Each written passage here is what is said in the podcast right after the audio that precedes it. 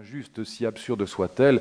Et comme vous le savez, il avale la ciguë, il boit la ciguë. Le poison, c'était le mode de condamnation, euh, d'exécution euh, capitale à l'époque euh, à Athènes. Il boit la ciguë. Et donc, l'aventure intellectuelle qui reliait Socrate et, et Platon s'arrête au bout de huit années par la mort de Socrate. Platon crée donc cette académie. Comme toujours, ou pratiquement toujours, le nom des écoles grecques, que ce soit le lycée d'Aristote, que ce soit le jardin d'Épicure, que ce soit la Stoa des stoïciens euh, ou l'Académie de Platon, ça désignait en vérité des lieux dans la ville d'Athènes. En l'occurrence, il s'agit du tombeau d'un grand héros grec qui s'appelle Académos. On a tout à fait oublié aujourd'hui qui c'est, mais il s'appelle Académos. Donc ne cherchez pas quelque chose d'académique sous l'Académie de Platon, c'est simplement que Platon va installer son école, son université, si je puis dire, près du tombeau d'Académos, et c'est pourquoi euh, l'université de Platon va s'appeler l'Académie. Je l'appelle université parce qu'on dit souvent, et c'est assez vrai, que c'est la première université au monde. On a retrouvé en effet les traces de cette, de cette académie. Elle, comprenait des salles de cours, un réfectoire, une bibliothèque, des chambres d'étudiants, bref, tout ce qui fait une université. Platon y enseigna 40 ans, 40 années. Et euh, on pense, c'est d'ailleurs une thèse tout à fait euh, intéressante, notamment mon vieil ami, mon vieux maître Heinz Wiesmann euh, défendait cette idée, défend toujours cette idée, un des plus grands philologues français-allemands, qui a été mon, maître dans les années 68-70 et qui est devenu mon ami depuis, qui est fort heureusement toujours de ce monde et qui a traduit quantité de textes présocratiques, notamment avec son ami et maître Jean Bollac. Eh bien, euh, on pense, et Wiesmann euh, nous disait ça toujours quand nous étions étudiants, en 68-70, avec lui, que les dialogues de Platon étaient des pièces de théâtre. C'était des pièces de théâtre qui étaient jouées devant les élèves de l'académie. Et c'était plein de petits messages cryptés que les élèves qui connaissaient la doctrine de Platon étaient capables de décrypter, justement. Par exemple, je vous présenterai tout à l'heure la doctrine platonicienne de la vérité qui est une doctrine à trois temps. Vous verrez pourquoi c'est extrêmement profond. L'idée qu'a Platon, c'est qu'on a connu la vérité dans un premier temps, et puis on l'a oubliée au moment de la naissance, lorsque l'âme s'incarne dans un petit corps qui est celui du nourrisson.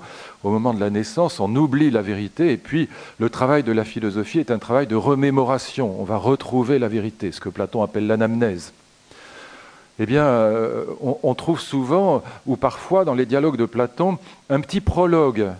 Et qu'est-ce que dit ce prologue? Il dit par exemple, euh, c'est un des protagonistes du dialogue qui dit Ah, c'était formidable, il dit à un de ses amis, hier j'ai entendu Socrate, c'était épatant, j'ai écouté Socrate, et puis euh, en rentrant chez moi, le temps de rentrer chez moi, malheureusement j'avais oublié ce qu'avait dit Socrate.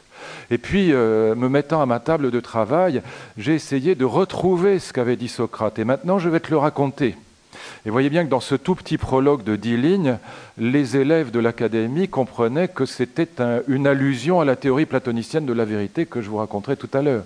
Ils étaient capables de décrypter, en fait ça avait un sens. Ce n'était pas un prologue anodin, le petit prologue de dix lignes, il était une allusion à la théorie platonicienne de la vérité. Donc euh, Platon enseigne dans cette euh, université, l'Académie, pendant 40 ans.